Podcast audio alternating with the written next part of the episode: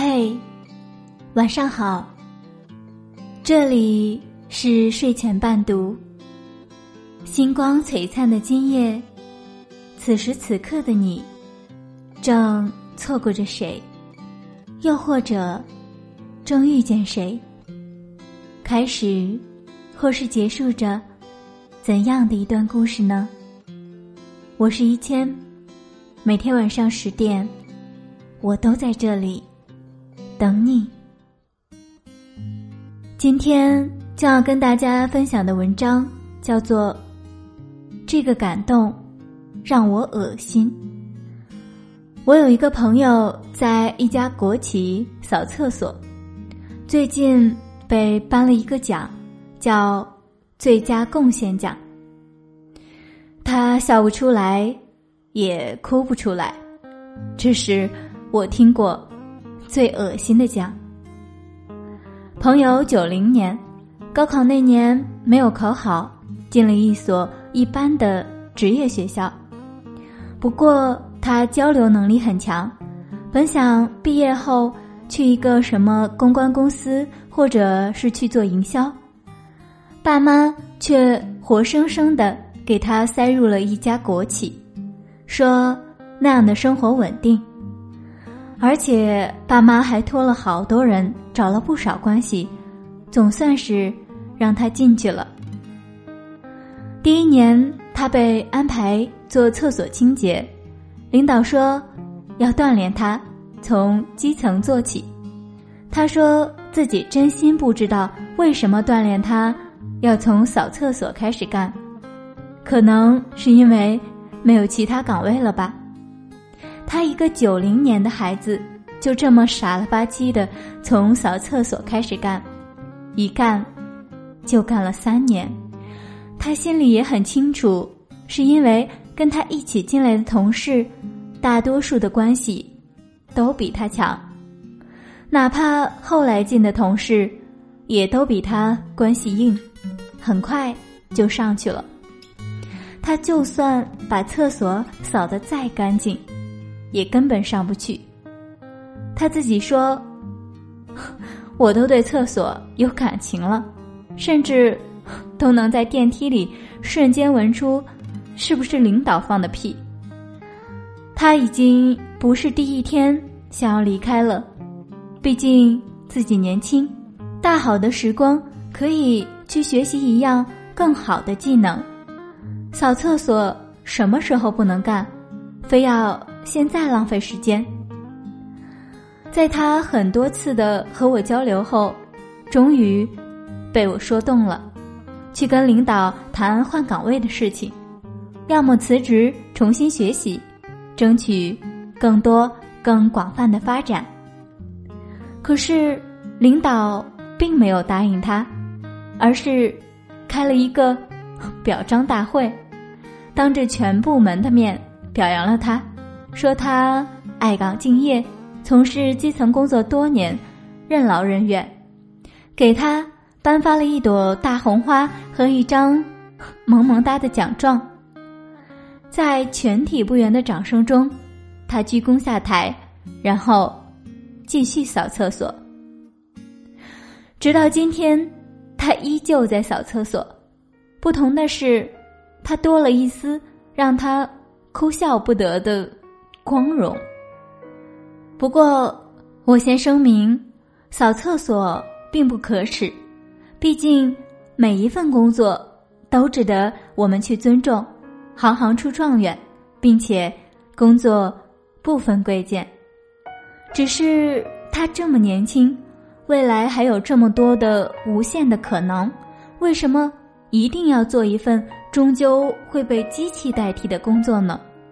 我觉得这样的青春挺亏的。我后来问他：“那你为什么又不辞职了呢？”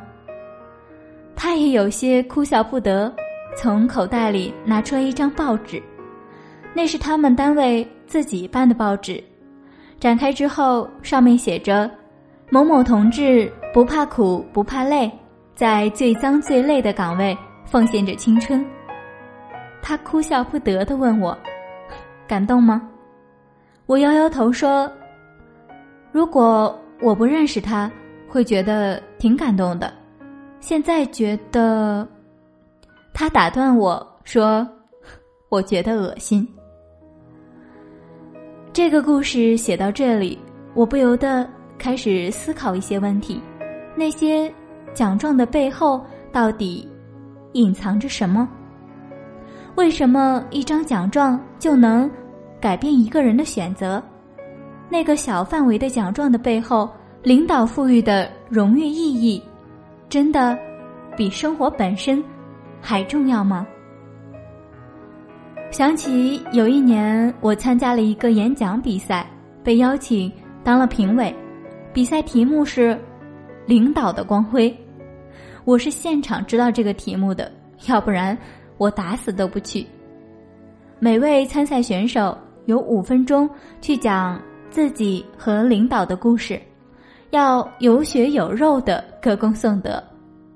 在一片掌声中，领导入席了，选手们一个个上台。我印象最深刻的是有一位女士讲的潸然泪下，在台上哭了。她说。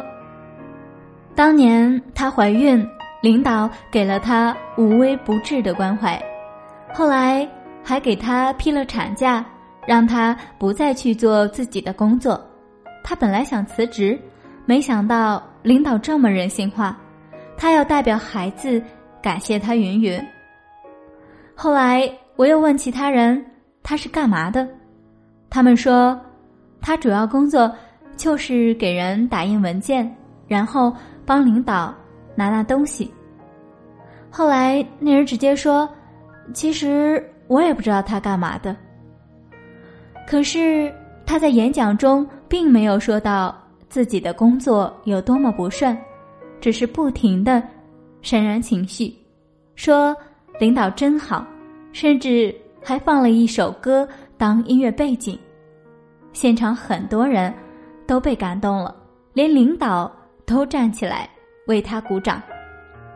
最终，他拿了第一名。领导给他颁奖的时候，他哭得跟泪人一样。领导把手搭在他的肩膀上，说：“好同志。”一开始，我也被渲染的有一些感动。可是第二天，我忽然发现，逻辑上不太对。怀孕批产假是很正常的事情，这不是应该的吗？批了产假，自然就不用做工作了，也是应该的呀。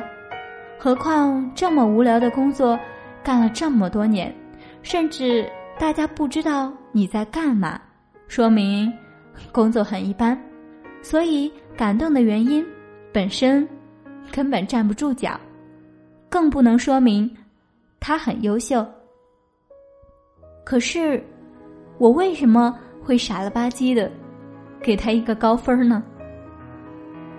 我仔细一想，忽然明白了，那该死的音乐、眼泪和群众潸然的围观。有时候，人一旦被感动，就很难变得理性的去思考问题。我也很想理性的思考问题，但一旦被群体性煽动。理性就荡然无存了。就比如在一片爱国声中，人就总想大喊口号，甚至想现在就冲到日本烧杀抢掠一番才叫爽。就比如在一片声讨声中，人们总想去微博里骂两句傻逼，但没有人去想背后的逻辑和真理。就比如。曾经当老师时，同事讲的一个段子。有一次，一个同学问老师：“这道题为什么不选 A？” 老师解释不清楚，就语重心长的把书放了下来，讲了一个励志的故事。同学们很感动，然后老师笑着说：“好，我们看下一题。”情绪是好事。感动、愤怒、激动，这些情绪都是人引以为傲的感情，但这些东西不能让人失去理智。失去理智的感动，再渲染，也是恶心。比如有一年的感动人物评选，有一个姑娘叫高艳敏。一九九四年，她被人贩子拐卖到了河北曲阳县灵山镇下岸村。他多次试图自杀逃跑，但最终并没有挣脱大山。二零零二年的时候，在村内缺乏师资力量，村里的孩子。面临失学的情况下，作为村里唯一上过初中的人，高艳敏成为了下岸村的代课老师。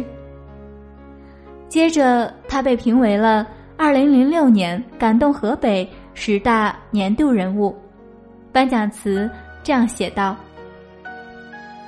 因为那些面临辍学的孩子们期待的眼神，他留在了给他屈辱。”和苦难的贫穷山村，从被拐女到深受山民们尊重的女教师，她用爱心和奉献，将不幸的人生演绎为传奇。高艳敏，被拐来的天使。不仅如此，二零零九年，她的经历还被拍成了电影《嫁给大山的女人》。我依稀记得，那是电视上放着歌曲。观众含着眼泪说：“真感动，这一个女人竟然能这么坚强。可是，这有什么好感动的呢？妇女被拐，这本来就是一个悲剧，感动什么呀？一个被拐的女人的悲惨经历，难道不应该让国家和政府重视这故事背后的犯罪吗？这没有逻辑，感动，看着。”着实让人恶心。有些人总喜欢没事瞎感动，感动完了，哭完了，闹完了，该做的事情反而忘了，或者就不做了。就比如明明知道自己男朋友出轨了，无法再忍受，可是，在分手前一天，忽然翻到他三年前的短信。感动的热泪盈眶，心想：再谈两年吧，不就当备胎吗？拖着拖着，就再也提不出分手了。每次想分手，那条短信总是映入眼帘。一想算了，谁叫我被感动了呢？后来被他先说了分手，后悔不已。除了感动，还有情绪，比如愤怒、激动、谩骂、爆发，这些情绪总能冲垮一个人的理智，动不动就有人要扔一颗原子弹到对岸。有时候听见这种话，真想把这个人扔到海里。一个人长期被情绪左右，终究会成为情绪的奴隶。人造的感动，时常。特别让人觉得恶心。无论音乐多动情，眼泪再密集，围观人数再拥挤，逻辑站不住脚，睡一觉起来，该忘了还是要忘掉。就像扫厕所的那个哥们儿，单位不解决别人温饱，不给他更多的工作意义，辞职是早晚的事情。难不成你还能？天天给别人颁奖状吗？天天动员所有人被感动吗？或者那些发奖的领导真的相信，对一个年轻人来说，扫厕所是无比光荣的事情？还是他们不知道，奖状给多了，荣誉感也就没有意义了；感动给多了，眼泪也就不可信了。